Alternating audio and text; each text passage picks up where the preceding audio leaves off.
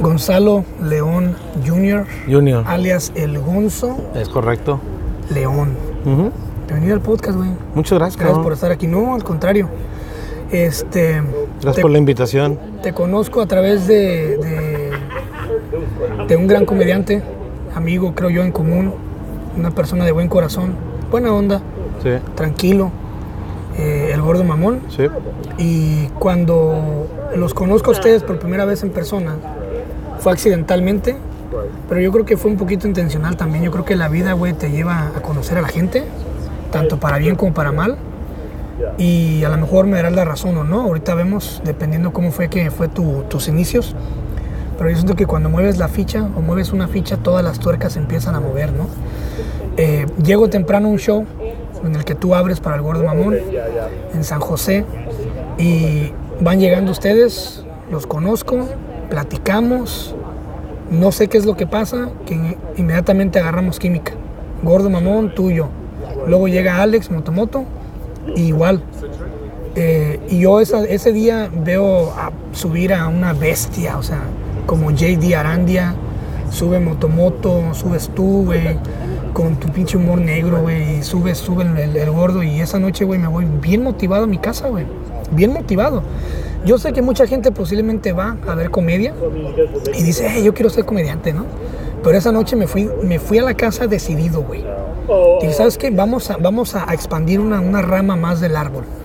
Y le voy a dar, güey. Y después tengo la oportunidad, unos, unos fines de semana después, abrirles el show, subo, hago obviamente mis errores de novato, este, le echo ganas, me bajo, me reciben ustedes con un abrazo caluroso, consejos, los cuales ya aprendí, ya modifiqué, güey, ya. Este, pero es como todo, ¿no?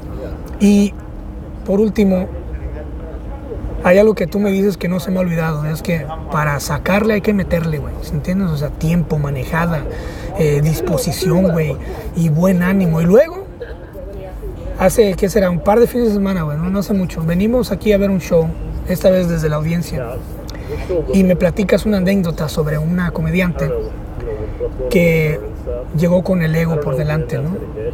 Eh, y veo eso mucho en el arte del, del stand-up, que todo el mundo quiere llegar a colgar sus medallas, ¿no? Y después, ese mismo día en la, en la tarde, en la noche, ella te trató de una forma muy diferente, como que, ah, como que entró en una realización, ¿no? ¿Quién es el Gonzo León para la gente que no te conoce, güey? ¿Cómo te describirías? pues? Antes que nada, eh, mi querido Cristian, gracias por la invitación, cabrón. Este, eh, gracias por la oportunidad de estar en, en- tu podcast y sobre todo gracias por la, por la amistad, cabrón, y por, y por tu humildad y tu sencillez, cabrón. Es algo que hay que reconocer antes que nada desde la humildad, ¿no? Este, te contesto, bueno, ¿quién es el, Gonzo León? Eh, Gonzo León es el alter ego es un personaje que se da licencias y permisos de poder decir lo que no puede bajo su personaje original o su personalidad original que es Gonzalo León Jr. Gonzalo León Jr. nació un 18 de septiembre del 78 en Hawthorne, California. Hace 15 días. Hace no menos. Estás como- pollo, güey. Sí, no, este. De hecho, todavía no se me desarrolla ni siquiera el pene. O sea, los, Todavía no te sale el público. todavía no me sale el pene. Está exactamente igual de como nací, es el mismo tamaño. Este. Pero crecí en una época y en un país como es México. Yo a mis cinco años me llevaron a vivir a Colima y yo crecí en Colima. Este, prácticamente toda mi vida. Yo me vine a Estados Unidos hace eh, cinco años. Y. Perdón, siete años y tengo tres, cuatro años en la comedia. Cuatro años en comedia, me vine hace siete años a este país, inicié, haciendo, inicié a hacer comedia acá en Estados Unidos, en, en- en Hollywood, en un concurso. Eh, pero crecí en, una, en un contexto, eh, trabajé 22 años para gobierno estatal y federal y en la Universidad de Colima, en la eh, oficina más importante de la universidad. Bueno, todas las oficinas son importantes, pero esa es la rectoría que es prácticamente la cabeza de la institución. ¿La, la Yucol? La de la UCOL. UCOL, Ujú, ok. UCOL. es la Universidad de Colima. Entonces, eh, juntando todas esas tres etapas, duré 22 años trabajando con gente de, políticos y con eh, ámbitos relacionados a la seguridad, a la logística y a la política. Entonces, tuve que cuidar muchos muchos formalismos, tuve que, cuidar estereotipos, tuve que cuidar este, ciertas normas, reglas, eh, aplicarme a ciertas disciplinas que en el fondo de mi, de mi manera de ser, de mi manera de pensar y mi manera de sentir, no era lo que a mí me gustaba. Estaba en contra, sumamente en contra de muchas cosas, no compartía, no coincidía no comulgaba con muchas situaciones, este, pero era mi trabajo. Y lo tenía que hacer, repito, como Gonzalo León, como mi, persona. Entonces crecí viendo muchas cosas de las cuales yo por dentro decía, bueno, no, eso está muy, está muy pendejo, o esto me caga. Claro. Eh, no estoy de acuerdo en esto, eh, pero no lo podía decir. Eh, Gonzo León se da el permiso, es un, es un, es un alter ego de Gonzalo que se da el permiso y la licencia de decir, ¿sabes qué, güey? Esto sí me caga, güey. Esto está bien pendejo. Esto estoy en contra de esto. Sí me voy a reír, me voy a burlar, voy a hacer chiste, voy a ser irónico, voy a ser sarcástico. Ese es Gonzo León en, la comedia. Eh, me, me burlo de las situaciones que observo incluyendo las mías propias. ¿Cómo llega la... Me gusta eso del alter ego, ¿eh? Yo creo que todos tenemos un alter ego. Por ejemplo, yo, Cristian Castañeda, la gente se pregunta, me han preguntado, cabrón, ¿cómo le haces para libros, podcasts, chingada? Yo es que yo me veo a mí mismo como un árbol, ¿no? Y el árbol debe de crecer, güey. Las ramas deben, deben de agarrar su lugar, tienen que ir agarrando su forma y su lugar, ¿no? si hay potencial de crecer una rama por acá, crécela, güey. ¿Qué es lo peor que te puede pasar, güey? Que se meta por una, por una ventana de una casa, güey, no hay pedo. Eh, entonces, el Gonzo León es un alter ego que te da la licencia de poder sacar esa sátira, güey, ese sarcasmo, de poder usar el humor negro para, como para liberarte, güey, de cosas que quieres decir. Para poder es para poder dar una opinión que no puedo decir como persona. Mira, te explico algo en chinga, Cristian, sin extenderme para no aburrirte. Eh, creo, que, creo que los humanos, la humanidad, porque yo soy licenciado en comunicación social por la Universidad de Colima. Este, entonces crecí muy cerca del, del estudio del humanismo y del socialismo y de la cultura y, la pedagogía. Eh, del análisis del comportamiento del humano, de la sociedad, etc. Entonces te digo, eh, en ese marco, y no lo digo de manera presunciosa, simplemente lo digo que estoy dándote la justificación de lo que te voy a decir, del por qué lo veo así.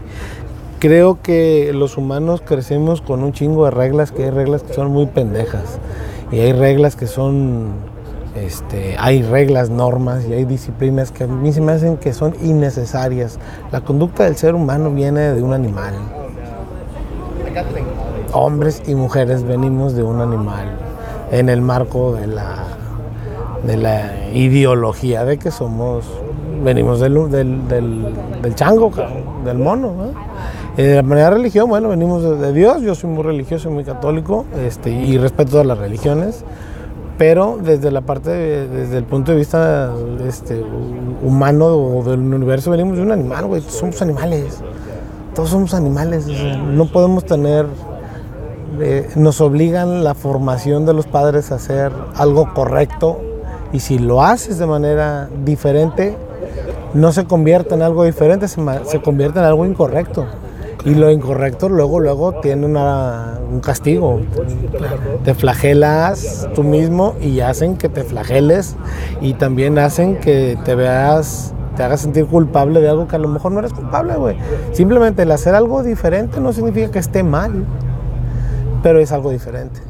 Entonces, ante las reglas que crecemos los humanos, cabrón, este, hay cosas que se ponen como, que hay estereotipos donde dicen, es que esta madre la tienes que hacer así y tienes que respetarlo de esta manera, porque si, no lo haces así, está mal y vas a tener un castigo.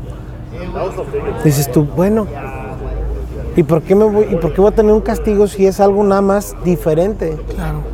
Claro. Entonces, creo, creo que esa opinión por cuestiones de conveniencia como ser humano, como persona, güey, las, las acatas o las limitas, ¿no? Porque en, algunas, en algunos escenarios son convenientes, cabrón. O sea, eh, te- tú te pones a manejar en la calle y, y te dicen, tienes que respetar los altos. Dices tú, ay, si me lo paso, ¿qué? Pues sí. ¿Eh? Si me lo ¿Cuál es la paso, ¿qué? probabilidad ¿Cuál es, de la- que pase cuál es el no? pedo que me lo pase? Pero también dices tú, güey, si me lo paso puedo dar un Una, putazo. un- una en un millón. Ajá. Puede que te toque que tú seas esa de una en un millón. Exacto, que, que pegue o que reciba. verga. Exacto, ¿sabes? Sí. Entonces dices tú, bueno, eh, vámonos haciendo diferente, ¿no? Vamos a romper la regla porque es bien divertido romper reglas, güey. Este, ¿qué tal si me paro a medias? Exacto. ¿Ah? ¿O qué tal si el rojo me lo quiero pasar porque quiero infringir la ley? Porque quiero estoy ver en contra. pasa, quiero ver cómo Ah, se siente. Y, y lo voy a hacer en una hora que no haya carros. Claro. Claro. Y me voy a Nomás pasar para- el puto nomás alto. para quitarte nomás esa para quitarme la espinita. Ajá, y me lo voy a grabar y lo voy a subir a TikTok. Y le voy a decir a la ley, me la pelas, me pasé 25 veces el puto alto, güey. Ok. Y no provoqué, y no, y no provoqué ningún accidente. Porque fue a las 2 de la mañana que no había carros. Claro. Pero rompí la ley. ¿ah? Pero bueno, Y te liberas un poco, ¿no? te liberas, claro, te das el gusto. sí, te das el gusto. Digo, ah, repito, hay cosas en las que tienes que, que sumarte, güey. Dices tú, me tengo que sumar a, al- al- al- a la disciplina. Pero hay cosas que tú también puedes hacer, güey. Dices tú que te valga madre alto, güey. Y, y encuentra la comedia, ¿no? Y el, el- el- hoy en día, güey, nos tocó, ah, nos tocó vivir y, y contestando la misma pregunta de cómo, cómo veo yo eh, el tema de la comedia y sobre todo el humor negro. El humor negro hace 20 años, güey. 30 años era un humor que no podías ni siquiera imaginarlo, güey. En la tele o en un show. Ni en tele, Solamente ni en películas shows, ni en mexicanas, güey, radio. así, ¿no? De Underground, de la chingada, de Luis de Alba. Yo creo que el humor negro se dio más en las casas, en las fiestas, con los amigos, los compas en con las los pedas, la compas carne en las asada. pedas. Ahí el humor negro siempre ha existido, nomás que le llaman de otra manera. En México le llaman, no, en México le, perdón, pero es en México le llaman carrilla. Es la carrilla. Sí, porque el albur es más. El albur es un doble ¿no? Como- sentido. exacto. es que más juegas, poesía, sí. ándale, es más pues es más poético porque juegas con varias definiciones en un solo término. Ese es el, más bien el tema del albur. ¿no? Ah, pero la, La carrilla. La carrilla, La pechuga, que sí, dicen en Guerrero, ¿no? es estar chingándote a tu compa, güey. Eh, O a tu comadre, o a tu mejor amigo, güey. Y sin piedad, sin escrúpulos. A, tu compa, de tu carnal de toda la vida, güey. Con el que te la jalaste juntos la primera vez y viendo la misma película de Condorito y era en caricatura, que ni siquiera era me como. traes que- recuerdos con ahorita, güey. ¿Me explico? O sea, pero, pero siempre ha existido el humor negro, güey. El humor negro hoy en día, pues ya es más, ya está más en los medios. Ya lo puedes decir en televisión, ya lo puedes decir en YouTube, porque están las redes sociales, ya lo puedes decir aquí, acullá. Este, eh, pero antes no se podía. Ah, pero siempre ha existido, güey. Claro. O sea, el humor negro siempre ha existido, más que se ha llamado de otra manera. Dice Will Smith, por ejemplo, tirando eso de, de- se llama de otra manera, dice Will Smith que, el- que el- el- la esclavitud y el racismo siempre han existido, nomás la única diferencia es que ahora se graba con teléfonos. y antes no se grababa, Sí. no se documentaba, güey. Exacto, güey. Igual. Es Eh, lo mismo. ¿Cómo reacciona tu, tu, tú de ser catedrático, güey, de andar en la universidad, es la chingada? Eh, te vienes para Estados Unidos, entras a un festival en Hollywood, te subes, agarras la adrenaline rush que yo también recibí hace poco y dije yo, puta madre. Cuando te bajas de ahí, ¿cómo recibe tu medio, tu propia estructura, güey, tu mente, tu corazón, tu alma? ¿Cómo recibe el hecho de que, ¿sabes qué? Quiero hacer comedia, güey. Me voy a lanzar esto. ¿Cómo lo reciben todos a tu alrededor? La, la historia fue una historia que he platicado en algunas ocasiones, este, en entrevistas e incluso en podcast también, güey. La historia fue con un amigo, con un amigo, uno de mis mejores amigos que se llama Kevin Ramírez.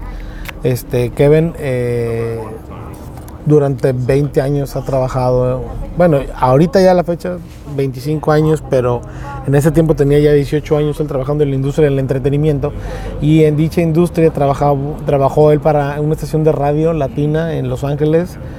Este, por 13 años estuvo de locutor al aire y bueno, se relacionó mucho con la gente de los medios. Eh, le piden a él, dicen, hey, oye, vamos a tener una convocatoria, eh, la televisora Mundo Flix, que es una televisora por, streaming, que le estaba eh, jugando las vencidas a Netflix y que por cuestiones políticas, pues ya, eh, Ya. Netflix, Se el lo monstruo, sí, eh, lo, logró, lo logró destruir. Este, hizo un concurso que se llamó eh, El Comediante de Mundo Flix, que fue un reality show que duró cuatro meses la grabación. Este, tenía, era un concurso tal cual, se abrió un casting, le dijeron a Kevin, saca un, consíguete gente para el casting, este, si sepa o no sepa lo que sea, pero hay que ver de dónde sacamos comediantes en español, pues en Los Ángeles, ¿no? Entonces, este, hubo un casting como de 118 personas, para 18, 17 más o menos, y fui porque Kevin me dijo, y fui al casting, yo no sabía hacer comedia, yo no tenía taller de comedia, yo no tenía curso de comedia, yo no tenía nada de comedia, nunca había hecho stand-up, y me gustaba la comedia, sí, la consumía también, incluso la hacía yo, pero repito, con otro nombre llamado Carrilla, ¿no? El desmadre con los amigos, yo ahí hacía bromas, chingaba gente, él era el gordo que se llevaba pesado, güey, el que hacía bromas culeras, güey, el que se pasaba de verga con todo mundo, pero no tenía un título, que era comedia o comediante o, humorista no, no había, simplemente lo hacía por, por, por, por eh, camaradería. Voy al concurso, güey, y fui por darle el gusto a mi compa. Dije, pues te voy a dar el gusto, cabrón. Te vas a dar cuenta que no voy a quedar, güey. Pero te voy a dar el gusto de ir. Y tómala, güey, que pues este, hay veces que uno este, propone, pero Dios dispone, ¿no? Heme aquí, güey. Y, aquí, aquí ando, güey. Nadando, güey. y, y te darás cuenta que es algo que tú no te lo esperas, que no te imaginas y que eh, llega, ¿no? El universo lo tiene preparado para ti y Qué bueno, chingón, ¿no? caes y toman un top 10 a ese concurso y en el top 10 quedo yo. Grabamos el top 10, el, el reality, eh, y termino ganando el reality. Estuvo bien pasado de verga, güey, porque pues con cero experiencia, con cero técnica y compitiendo contra talentos que tenían 10 años, 7 años, 15 años, 13 años haciendo comedia. Había un cabrón, un señor que Dios me lo bendiga donde quiera que esté Don Miguel, trabajó con Don Francisco, cabrón, en Sábado Gigante en, Fla- en Florida. O sea, era un güey con, pero con un vergo. callo de. No, no, cabrón, o sea, me estaba enfrentando contra güeyes chonchotototes. Pero eh, yo creo que lo que me hizo llegar fue el... Yo no tengo nada que perder. Exacto. Puta, me encanta eso, güey. Yo siempre me arrimo a todo en mi vida con eso, güey. Yo no tengo nada que perder, güey, porque ellos ya son alguien, tienen el peso de ser una figura y de tener una trayectoria. Pues yo no, güey. O sea, si yo perdía, no perdía. ¿Qué? Me voy a la casa. ¿Sí me entiendes? Burrito y a dormir, güey. O sea, yo no perdía, ganaba, ganaba más el, el hecho de estar por diversión que por el hecho de competir. Entonces, eh, llego al final ah, y se hace entre tres, entre tres comediantes, dos comediantes y tu servidor. Termino, bueno, para cerrarte la historia, para no expender, expendernos mucho, termino ganando el, el concurso y ahí fue cuando dije, verga, güey, pues está chida esta madre, güey, le voy a seguir porque pues si ya gané un concurso, que sí que sí puedo hacerlo. Claro. No es como que, ah, le voy a intentar como al principio, como el casting. Entonces, ahí tomé ya después mi primer taller. Ya que gané un concurso y que supe cómo era el stand-up y qué era y cómo funcionaba, eh, a- y agarré mi primer taller de stand-up, lo agarré con Macario Brujo en Tijuana. Este, Lo he escuchado. y eh, ahí aprendí una parte del stand-up, sobre todo la parte filosófica del stand-up y la parte más eh, filosófica humanista ligada a lo que viene siendo la comedia. Desde el origen de la comedia, no fue tanto con él el taller de, oh, este, aquí tienes un giro de tuerca y este se llama eh, callback, y este se llama chiste de acumulación. O sea, no fue con él un, un taller de decirte esta es la estructura de cómo cre- generar o crear un chiste. Él se fue al decir, cabrón, el origen de la comedia viene desde cuando había un bufón. En los reyes, cuando habían imperios y había reyes, y en los reyes había un cabrón que, Que hacía reír que- al rey. Y que tenía, Y tenía es- que era hacer. su trabajo, güey. Exacto, güey. Era su trabajo. Entonces fue una forma. y ese cabrón vivía en el castillo. Pero Oh. la única regla era no burlarse de la realeza de la familia, güey. Exacto. Exacto. Entonces, Interesante. Güey, pues estás hablando que viene desde hace mucho. El improv, ¿eh? la improvisación. güey. La improvisación, El monólogo, el el- monólogo. Le llamaron de muchas maneras. O sea, le, le llamaron monólogo, le llamaron improv, le llamaron rutina, le llamaron Sketch, pitch. sketch, pitch, este, de todo le han puesto. En realidad, cada estado tiene su origen del- del- de la comedia, de- del formato de stand-up. Porque hay mucho, mucho comediante muy bueno, cabrón, que no tiene el formato de stand-up. El, el formato de stand-up es un formato dentro del mundo, del universo de la comedia. Pero la comedia se da, cabrón, hay comedia de cine mudo. Sí, correcto. Charlie Chaplin es Chaplin, te doy el ejemplo, Mr. Bean. Mr. Bean. Hay, o sea, comedia, en el mundo comedia es un chingo de Es formato. un universo. Es un universo Hay que llamarle universo. Esa es un- madre es. es un universo. Y lo que falta por descubrir, cabrón. Hay demasiados formatos. De aquí el del, esta- del stand stand- es uno ¿qué es solo. que ¿Cómo crees que el stand el stand va a evolucionar de aquí a 20 años? No sé. Pues, pues mira, el stand-up tiene muchos años como stand-up, como formato de stand-up. Este, creo que tiene más de 30 años, si no me equivoco. Pero el boom del stand-up es ahorita, tiene 10 años, que tronó así. Básicamente estamos en la, en la década del boom. Estamos durante el viaje del boom del stand-up. Pero eh, eh, lleva como 10 años que el stand-up llegó a pegar, pero tiene más de 30. Sí. Tiene Sí, más de desde 30. Seinfeld, desde Louis C.K., back in the 90s, en los 80s. Tiene muchos años. Les tocó ellos ser los pioneros y remar Y recibir los y recibir los putazos para que ahorita, hoy en día el stand-up tenga... a decir, yo quiero ser comediante. Pues es que como Cristian Castañeda hay un chingo, güey. Hay un mundo de, de Sí, gente de que dice, güey, yo quiero hacerlo, güey. ¿Por qué? Porque me gusta, porque Claro. me identifico, güey. Sí. Eh, y, va, y va a haber quien te critique porque eres del universo de los que, ah, pues sí, pues porque ahorita está de moda, yo quiero ser. Claro. Y va a haber quien te diga, güey, tú dale, cabrón, o sea, si es tu gusto, dale. O sea, no hay una policía en el stand-up, no Claro. existe. La quieren hacer ver que, que funciona o que opera como policía secreta Claro. de te voy a cancelar si dices algo o si hablas de esto, eh, tu estilo es muy malo, No digas groserías. no digas groserías. Manténlo limpio. Así, tienes que ser comediante blanco porque en la televisión fue lo que pegó y yo he escuchado todo, he trabajado con gente de un, eh, humor blanco, humor de televisión, eh, humor blanco en redes, he trabajado con humoristas negros, he trabajado con muchos tipos de, de- gente de red, de radio, de tele, de YouTube, de, de puro escenario que ni siquiera son famosos y cada quien desde su experiencia te da un punto de vista. Y creo yo, te lo digo con toda franqueza, todas las experiencias que me han compartido son válidas. Porque son desde su experiencia, cabrón.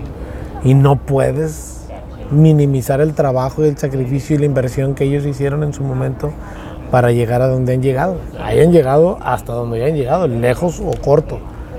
Si, yo, si, si este cabrón dice, ay, este güey, a mí no me gusta subirme a redes, no puede ir respetuoso para Sí, claro. ser respetuoso o, o hay que respetarlo. Va a haber gente que va a decir, ah, qué pendejo, ahorita todo está en las redes sociales. Y ahí vas a empezar con las críticas, Exacto. críticas y críticas. ¿Qué es lo que pasa? El tema de las redes sociales, lo que platicabas al principio, güey, este, el tema del ego. el ego es, un, es una bronca que tienes que saberlo controlar en esta industria porque tiene muchas, muchas variantes, güey. O sea, cabrón, tú, lo que, lo, que platicabas de la chava, que te compartí la experiencia, eh, eh, para la audiencia, cabrón, eh, doy más datos. La chava y yo trabajamos abriéndole una noche antes a otra comediante en un show en, en una ciudad aquí. Eh, ella venía de Los Ángeles, entonces el hecho de venir de Los Ángeles pues ya le daba cierto estatus o cierta ventaja sobre los locales. ¿Por qué? Porque yo vengo de fuera y yo allá en Los Ángeles me subo a tal y a tal y a tal club de comedia Las perro. medallas. Las medallas. Este, llega aquí y viene de feature, es decir, una anterior al estelar y yo voy de opener. Voy de opener, gracias a Dios, ajá, local, abridor, agarrar la gente en frío. Este, gracias, no, no me fue absolutamente nada mal, me fue bastante bien.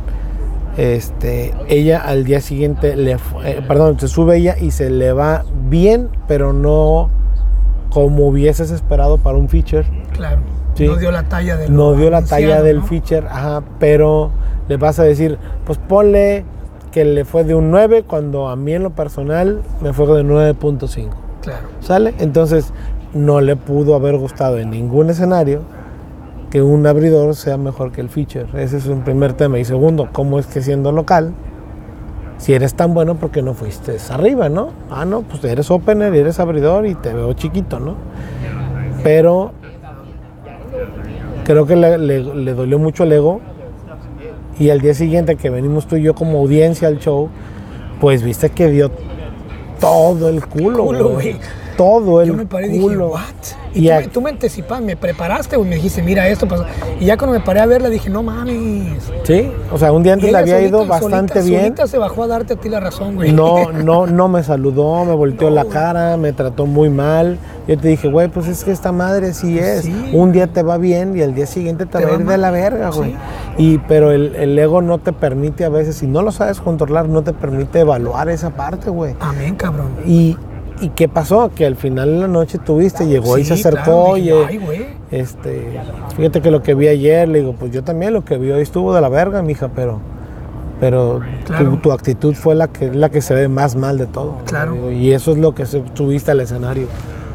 Lo que Sí. traes adentro. Tú traes adentro un ego Subes al, subes al escenario con el eco, pero al final siempre tienes que bajar a la realidad, güey. eh, y, y- La realidad no se va, cabrón. y tu realidad no es el escenario. Claro.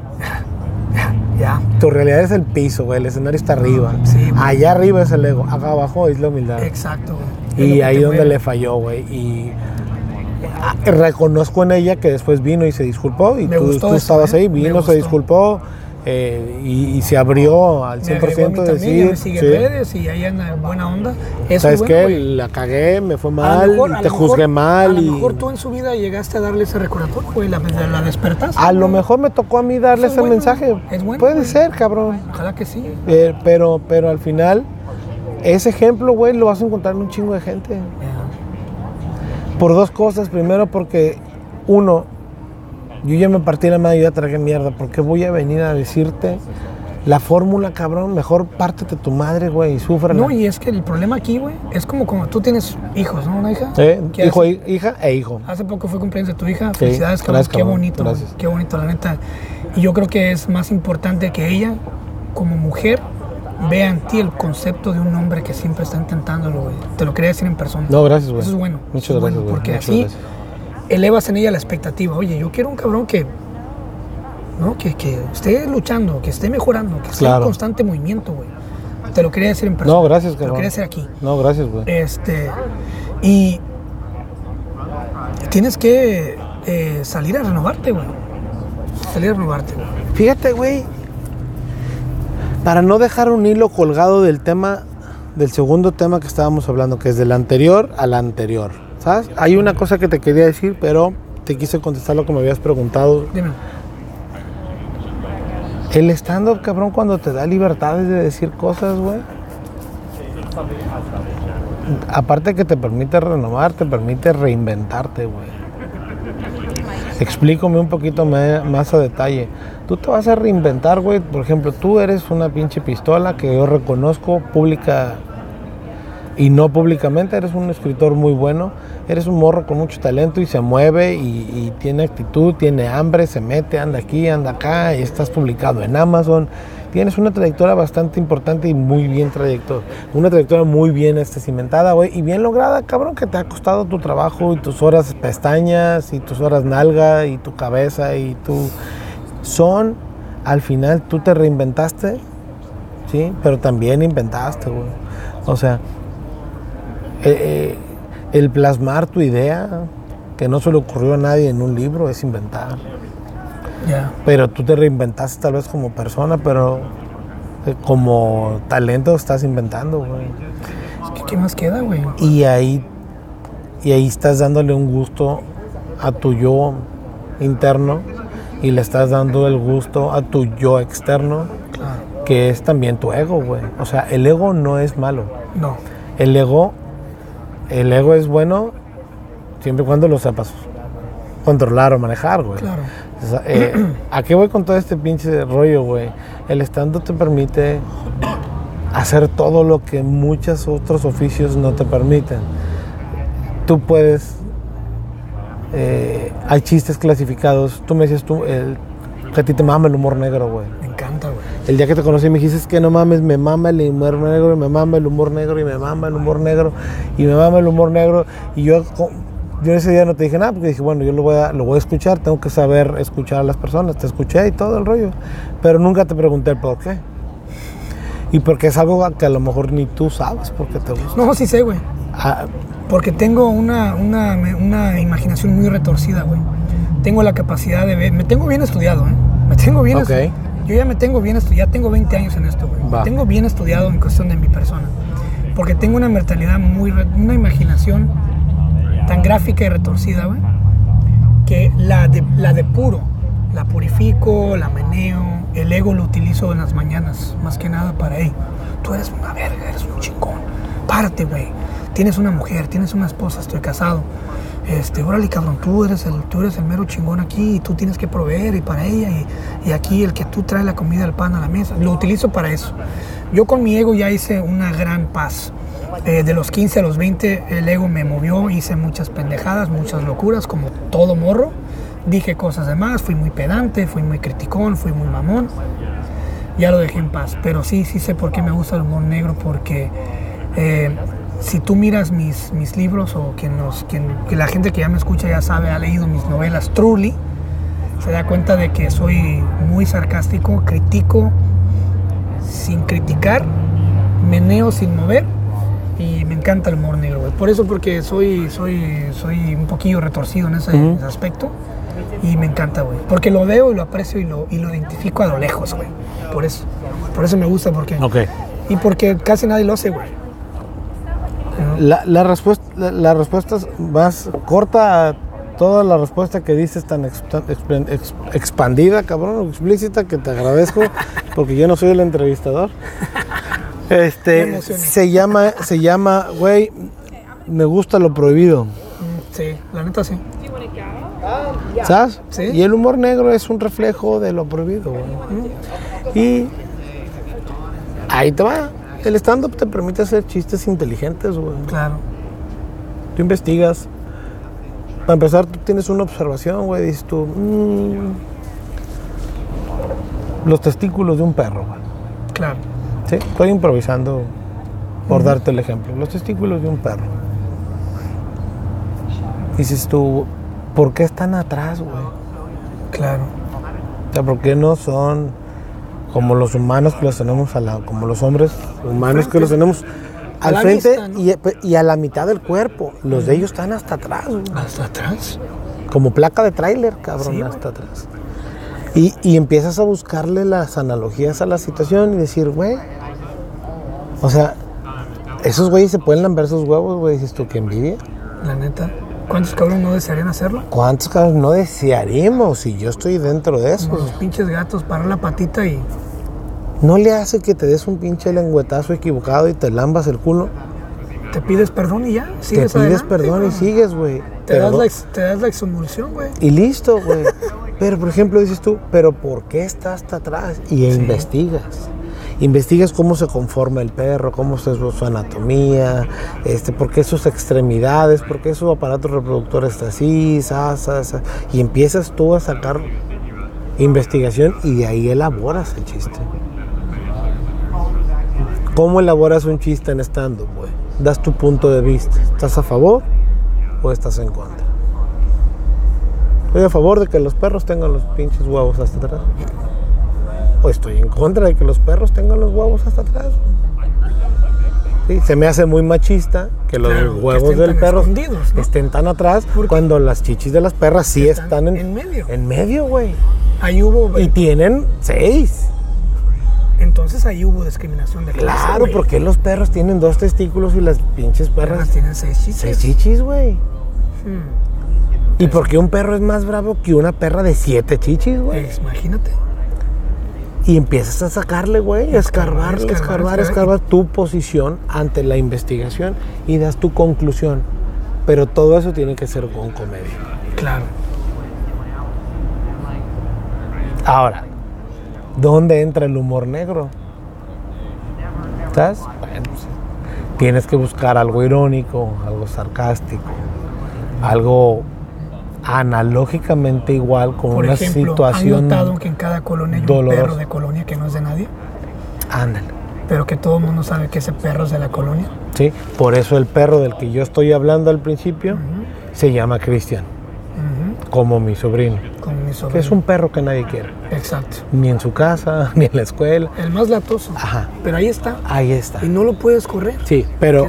Ah, y otra regla del humor negro es que tiene que ser de Rápido, putazo. Rapidito.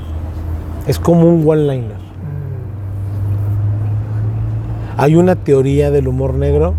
Te digo porque, pues tú sabes, porque lo has visto y aparte yo te he platicado algunas historias. Sí. Yo me he metido en broncas por escribir. Eso es lo que te iba a preguntar, güey. ¿Recuerdas la primera vez que te metiste en pedos por tus, por tus chistes de humor negro? Sí, sí, cómo no. ¿Cómo fue? Cuéntame cómo te Fue en, sentiste. una, en un show que di para un colegio en Colima. Di Oh, en la tierra. di un show para un colegio que era salesiano y se me hizo fácil hacer un chiste de humor negro sobre la los curas pues cuando tocan a los niños. No me acuerdo cómo era el chiste, la verdad, pero fu- fue un chiste porque justamente dos días antes había salido una nota de que de- todavía estaba fresco. No, estaba fresca. Puta madre, se dio. estaba muy fresca. Ahí aprendí una regla que ahorita te voy a explicar.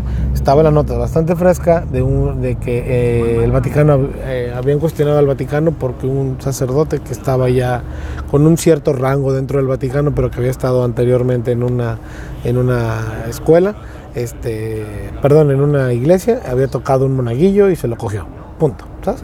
Entonces, a mí se me hizo fácil llegar al colegio salesiano y decirles mi punto de vista de que, este, no mames, qué buen premio le dio. Así, así- así ha de haber sido el palo que le metieron al niño, que el cabrón ya está en el Vaticano, o sea. Imagínate. Entonces, Lo subieron de rango, ¿no? le dieron de rango, Eso güey. fue o un sea, buen palo, super palo, o sea. tú, que entró ahí por palanca, entró ahí por un palo, güey. en- ¿Sabes? Entonces, me metí en un pedo, ¿no? Lo santificaron, güey. me metí en un pedo, ¿no? Entonces ahí aprendí que el humor negro, el humor negro tiene un timing, güey. Puedes hablar del humor negro, pero no en el momento. Explícame con un ejemplo, sí, sí. güey. Tú sales de la peda, güey. ¿Sabes? Sales de la peda. Julián, tú y yo salimos de la peda, güey, caminando. Y allá afuera en la banqueta, güey. Julián se tuerce el pie y se lo quebra. Que Julián, para los que están, es el gordo mamá. Ajá. Ok. ¿Sabes? Se quebra el pie. ¡Tarán! Traen. ¿Qué? Y en ese momento hay dolor, hay sufrimiento, hay una tragedia. Tú te cagas y le dices, güey, te ayudo, le hablo a la ambulancia, te Claro. llevo al hospital. O sea, en el momento Sí, sí, sí, entro en es el pánico, en momento de crisis. Ya. Dolor. Ajá, ya ahí no puedes burlarte. No puedes decir, oye, te juego unas carreras. Ajá, no, le- sí, no le puedes decir algo porque en el momento hay dolor, hay te dicen rápido y sufrimiento. furioso. No vayas Todos a meter los- la pata. Todos los chistes tienen que tener un timing, tienen que Claro. esperarte a que Unos pase el dolor después. Tal vez un poquito más, ¿sí? Ponle que al día siguiente lo operaron y le pusieron clavos y luego a los 15 días le van a quitar el yeso. Sí, ya que pase un mes Claro, o dos meses, entonces ya puedes venir a hablar de eso. claro. De llegar con el cabrón y decirle, ah, no mames, güey, ¿te acuerdas que parecías el terror de las hormigas? Con una pata la mataba y la otra la rejuntaba. ¿Sí me explico? Ya en ese momento ya te puedes reír. Dos meses, un Traías mes el pie como barredora de ciudad, güey. Sí, o sea, ¿no? mamá. Qué culero, cabrón, que el dólar sube y baja men- menos alto que tú, cabrón. tu ¿eh? pata, ¿eh? Que tu pinche pata. o sea, todo eso tiene un timing, pero no lo puedes decir en el momento. Claro. Así funciona el humor negro. El humor negro, la otra bronca que tú fuiste, tú fuiste testigo que me metí fue con lo del titán. Sí, güey. O sea, hice un chiste Ahí del este- titán estuve- y lo hice a la estuve, semana. Estuve en público y de repente escuché, uh, yo cagándome de risa. ¿Sí? Hasta la vieja que estaba a un lado mío, así como que, why are you laughing? Y yo, verga. Sí, es- porque es un gran. Bueno, no porque lo escribí, sino porque lo he probado en otros lados. Sí. Y fue un muy buen chiste, porque Claro. fue reciente el tema. El chiste, yo lo digo, un mes después. Oye, güey, pero ¿cómo, ¿cómo, por ejemplo, tú traes tu psique, ¿no? Mm. En tu beat, ya llevas cinco minutos y dices el chiste de, que no lo vamos a decir aquí porque es un gran material, dices el chiste del titán y de repente escuchas, uh, oh, Ah, bueno. ah. ¿Cómo te sientes? ¿Cómo te afecta, güey? Bueno, todo pega. Sí. Pueda, pega a favor o pega en contra. ¿Sabes? Cada beat, dependiendo del contexto al que lo lleves, tienes que protegerlo. ¿Sabes? Un uh, ¿Sí? Te cala de que, verga, güey, no pegó. Sí, pero un a la verga. No mames. Aunque no se ríen, te lo está celebrando la expresión de sorpresa. se pasó de Se pasó de verga este güey. Nadie me regaló una risa, pero todo el mundo fue un hijo de tu puta madre. Sí. Qué pinche chiste. ¿Por qué? Porque es muy sorpresivo y es más grande la sorpresa que la risa. Claro. Y, y cómo reacciona, la gente se sorprende y dice, ah, la verga, y después se ríen. Porque no falta el, güey, no lo entendí. Eh, ¿No? el pendejo, Eh, ¿qué dijo? Cabrón, esto es, ah, y ya te Sí, empiezas a reír. Automáticamente el cerebro te hace caer. Sí, sí, sí, sí. Pero cuando hay un chiste bien estructurado, el vergazo, cuando sueltas y escuchas el hijo de tu. Ahí es que dices tú, tronaron cabrones, porque, porque fue más fuerte el asombro que la risa. Cuando oyes el clásico, puta madre. El, mm, eso, o sea, Así. ahí es cuando te tragas, estás tragando cagadas. ¿Y cómo te sientes a estas alturas, güey? O sea, ¿eh? ¿Te vale verga? ya ¿Le sabes qué va a pasar. O sea, yo ya sé que el chiste de. El público es un monstruo de mil cabezas y todo el mundo lo ha dicho. Puto dragón, güey. O sea, puede, puedes tener la misma rutina exactamente igual y con un público te va a pegar y con otro público no te va a pegar. Puede ser en la misma noche en dos funciones diferentes o puede ser en tres funciones diferentes. Todo el público es diferente. ¿De qué depende? Del estado de humor del público, de cómo lo vengan, si conocen el tema, no conocen el tema. O sea, escribir un beat y una rutina re- representa muchísimo, güey. Y aparte es un riesgo que tienes que asumir. Riesgo real, ¿eh? No, no, no, claro, güey. Claro, claro, claro. Cabrón, eh, yo protejo mucho la sección de humor negro. O sea, porque me voy blanco y me voy cabareteando, hago blanco, cabareteo, blanco y me voy así metiendo a lo negro y hasta hago una sección donde les digo, banda, a partir de ahorita viene la sección del humor negro, ¿están de acuerdo? En el... Entonces la gente te dice, sí, estoy de acuerdo. A ver, levanten su mano y levantan su O mano. ya preguntas. Sí, yo, hago la gente. pregunta abiertamente. En un show formal sí hago la pregunta abiertamente. ¿Por qué? Porque es la única manera que haces que la gente de abajo se comprometa contigo. Mm, ok. Explícame a dónde voy. Te quitan el collar, pues. Me quitan el collar. Ellos me están dando la licencia, no me la estoy dando yo. Ok. So, yo, este, y también lo documentas, ¿no? Sabes que Ah, yo no, no, no, claro. Cualquier cosa estúpida y después. Yo pregunté, ¿quieren Exacto. humor negro? Y todo el mundo dijo, Eso se me hace muy "Sí". inteligente. Se me hace muy inteligente. Entonces yo ya le estoy regresando a la gente Lo que quieren. lo que quieren. La licencia que yo me iba a autodar, ya hice que la gente me Ya lo diera a mí. Entonces, si no te Yo ríes, solo estoy proveyendo lo que ustedes querían. ajá. Si tú, si Qué tú no te ríes Por eso me caes bien, güey. por, Por por, una- bien, un chiste, No hay pedo que no te ríes, pero no me la cagues. Exacto. Porque tú me dijiste, sí, échale. No me interrumpas, ¿no? Y pasó en el, eh, me pasó en Vegas. Ujú. Que te. Felicidades, güey. La neta, qué chido verte allá también. Que Las Vegas, Me ¿qué tal, pasó ¿qué en tal Vegas. ese público de Las Vegas? Hay mucho paisa, ¿eh? Es, es bien buen, buen público, pero público exigente. Mm. Porque consumen mucho, güey. Mucho show. Todo el día. Y, demasiado. y, este, hay plazas donde la gente consume demasiada comedia, entonces tienes la exigencia de llegar con una comedia de, de nivel para competir. Claro. ¿ya? Y hay veces que llegas con comedia para desmadre. Desmadre o que improvisas y con cabareteas. Hay shows, güey, que dices tú, güey, no mames, llevo tres rutinas y ninguna pega y empiezas a cabaretear a la gente y es lo que quieren, que los madríes. Los madríes. Entonces, Tuve hace poquito en el improv, en primera fila, y me senté con un asiático, güey. Y le pregunté, ¿cuál- no, yo me llamo Cristian, tú, yo me llamo, yo me llamo este, me llamo Yun Hu. Hu como de quién. Dije, oh my God, bro, they're gonna fuck you up, man. sí, claro. Dije, ¿con tu apellido de Hu? No, no, no, es lo que quiero. Ay, yo quiero que me quemen. Eh, y me dijo algo muy importante, güey, que se me quedó, güey. Ha sido una semana muy difícil y me quiero reír. ¿Ves? Quiero que me destrozan, la neta, güey. Quiero reírme, quiero que se burlen de mí. Pues se me hace así como que eso Es- es pinche masoquismo, güey. Pues sí y no, ¿Mm? Bueno, ¿te hace porque sentir empático? a lo mejor lo que, lo que le hace falta es atención y no la También, tiene. güey, no la tiene en casa, güey. Es cierto, cabrón. Lo acabamos de mencionar ahorita, no sabes cómo llega el público. Hay gente que la llevan y no sabe a dónde va. Exacto. Sobre todo las chavas, con todo respeto, ¿eh? Va- Las novias. Vamos a un show de comedia. Ah, bueno, pues Bueno, vamos. pues este güey. Voy a ir a pistear gratis. Pues sí. ¿Ah? Si me hacen de reír, chido, si no, no. Hay gente que va al show de comedia con el reto de a ver si me hace reír este pendejo. Exacto. No sabes a quién tienes enfrente ni qué bronca está ahí. Exacto. Tú tienes que dar tu mejor material y tienes que tener variedad en el material. Chistes blancos, chistes verdes, chistes negros, chistes colorados, chistes de pepito, chistes de todo tipo, Ya. con cualquier tipo de ejercicio, güey. Tienes que tener, tienes que tener una variedad porque no sabes de qué público. Ya cuando en los primeros cinco minutos vas midiendo cómo va la gente reaccionando, qué le va gustando, entonces ya vas marcando línea, güey. Ya dices tú, ah, ya ve, ya, ya sé por dónde va el pedo. Hablando de la gente, güey. ¿Tú eres de los que llega y estudia quién va llegando? ¿Y ves qué beat puede funcionar? Sí. ¿O solamente yo ya esto es lo que traigo y esto es lo que voy a decir? No, yo, yo sí llego y esto es mi rutina. Ok.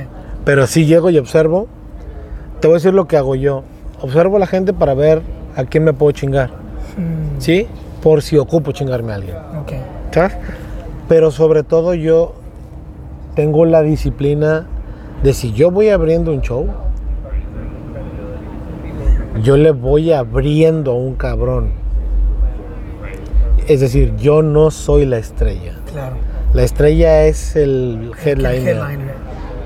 Entonces yo no voy a lucirme para mí, yo voy a ir a prepararle el público al A headline. este vato, ¿eh? Y ahí es donde el ego en- lo tienes que dejar también. Ahí aparte, pones el ego a un lado y empiezo yo a estudiar a la gente de, a ver, si les gusta, a ver, el headliner es humorista negro, sí, entonces tengo que prepararle a la gente Para con humor negro, que sepan por dónde va a ir el camino. Me ha pasado muchas veces con Macario, con Macario Brujo, que es un comediante de humor negro, Pesado. sumamente Sí, no anda con- pesado. ya lo he visto y no anda con mamá. No, no, no, no, no. Mi respeto y está invitado al podcast. También. es, es Si un humorista escuchar esto, ¿ah? de, de, de hiper negro. Pero mucho tiene que ver eh, cuando, por ejemplo, yo le he abierto a Macario y me, a mí me dice, güey, sí, prepáratelos. O de repente va un abridor antes que yo y dice, güey, el público está, va a caer todo lo que traiga. Lúcete tú, Claro. ¿sabes? Échale. Pero cuando él no dice, yo tengo que tener el profesionalismo de decir, Ok. tengo que ver cómo está el público e irlo preparando para lo que viene, que no es nada comparado con lo que voy a hacer yo. Claro. ¿Sí me explico? Entonces, sí analizo al público dependiendo del contexto. Si voy de headliner, si voy de feature, si voy a madrear, si voy a probar rutina.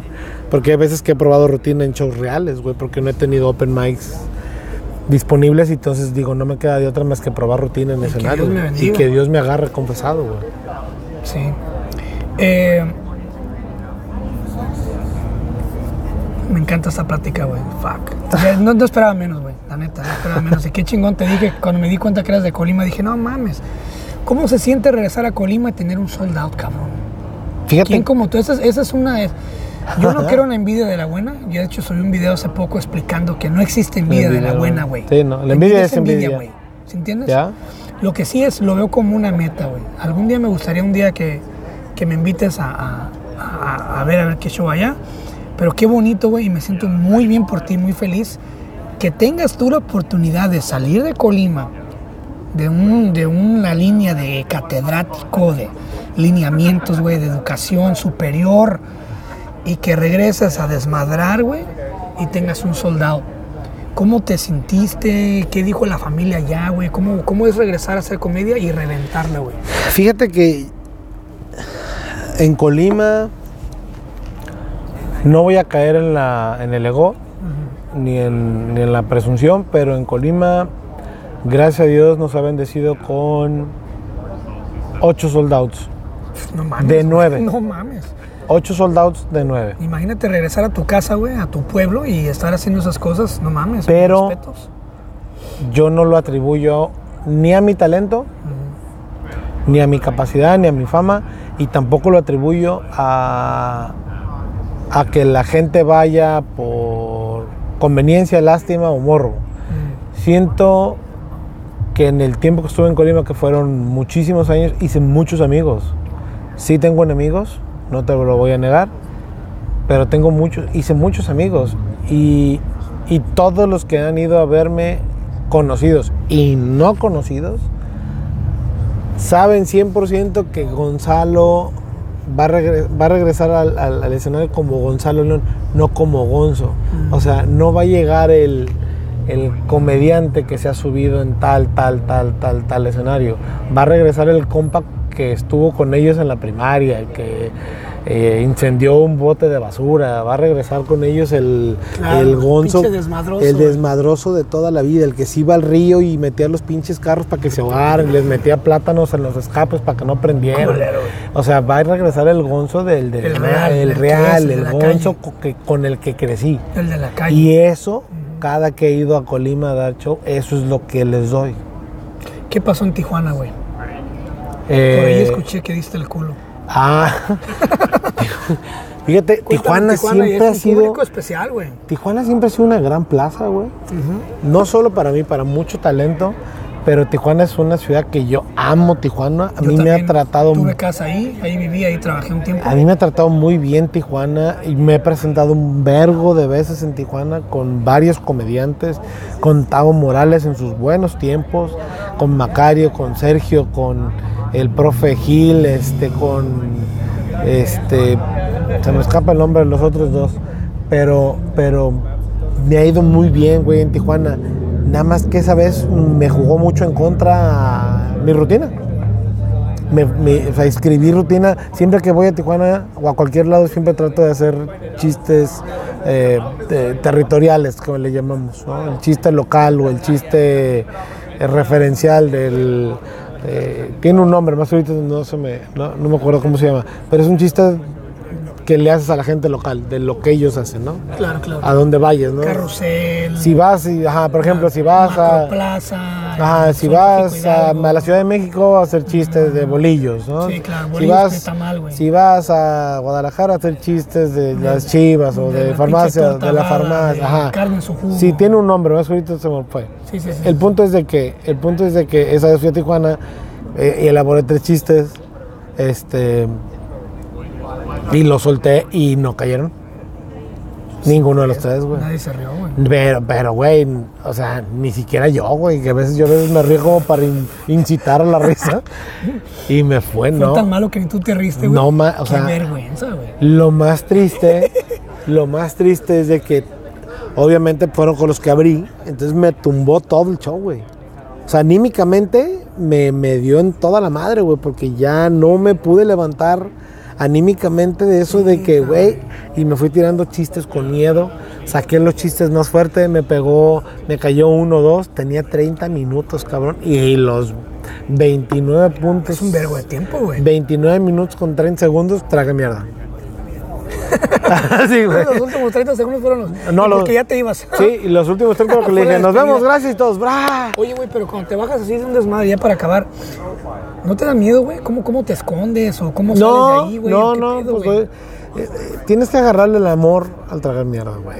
Claro. Este es un oficio que tienes que agarrarle el amor A tragar mierda. a tragar mierda. Ser masoquista. Es que es Ay, el, yummy. el bonito arte de tragar mierda y que te guste. Mm. Y bájate. Y si te fue mal, pues me fue mal y hoy soy malo. O sea, perdón, No fue para mí, no fue mi día ya. si me fue mal, ni modo. No significa que sea malo.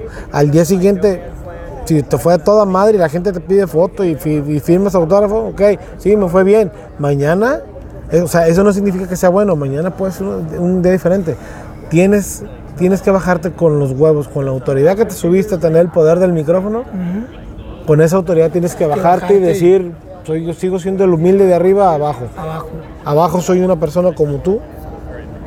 Arriba soy un personaje. Es subirte gracias a, también a los que te empujan para arriba, pero bajarte abrazando a los que te empujaron.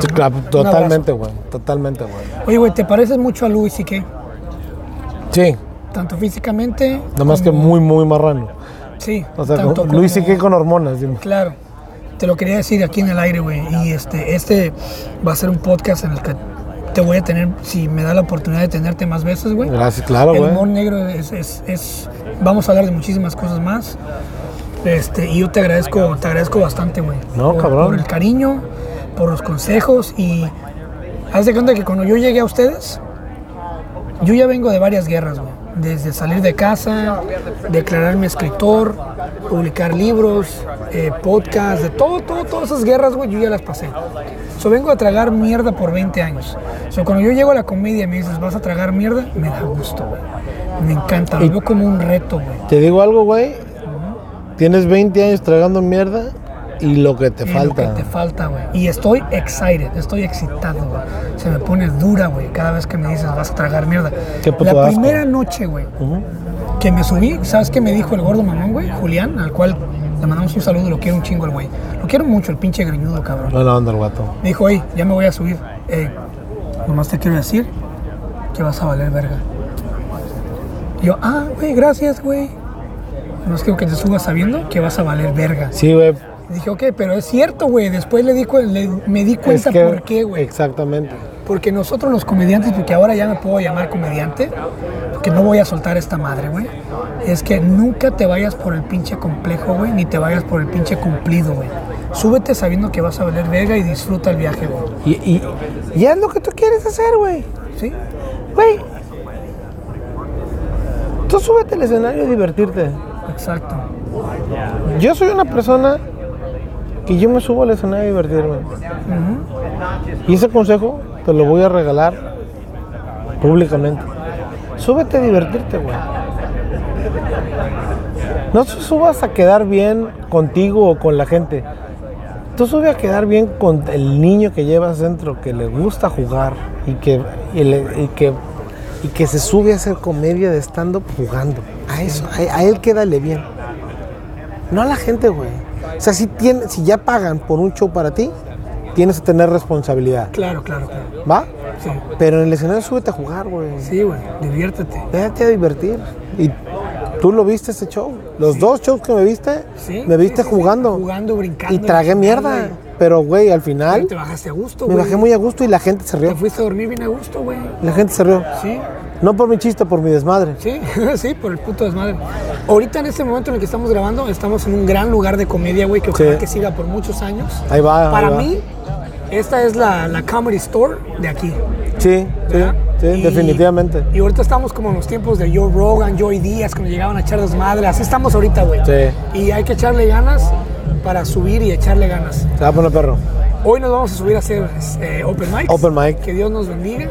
Y que nos agarre que- confesados. Que nos confesados. Que a toda la gente que nos escuchó, eh, no la primera vez ni la última vez que va a estar Gonzo aquí. Gracias. Gracias, güey, por ser mi padrino. Y, y la neta, güey, gracias por abrazarme.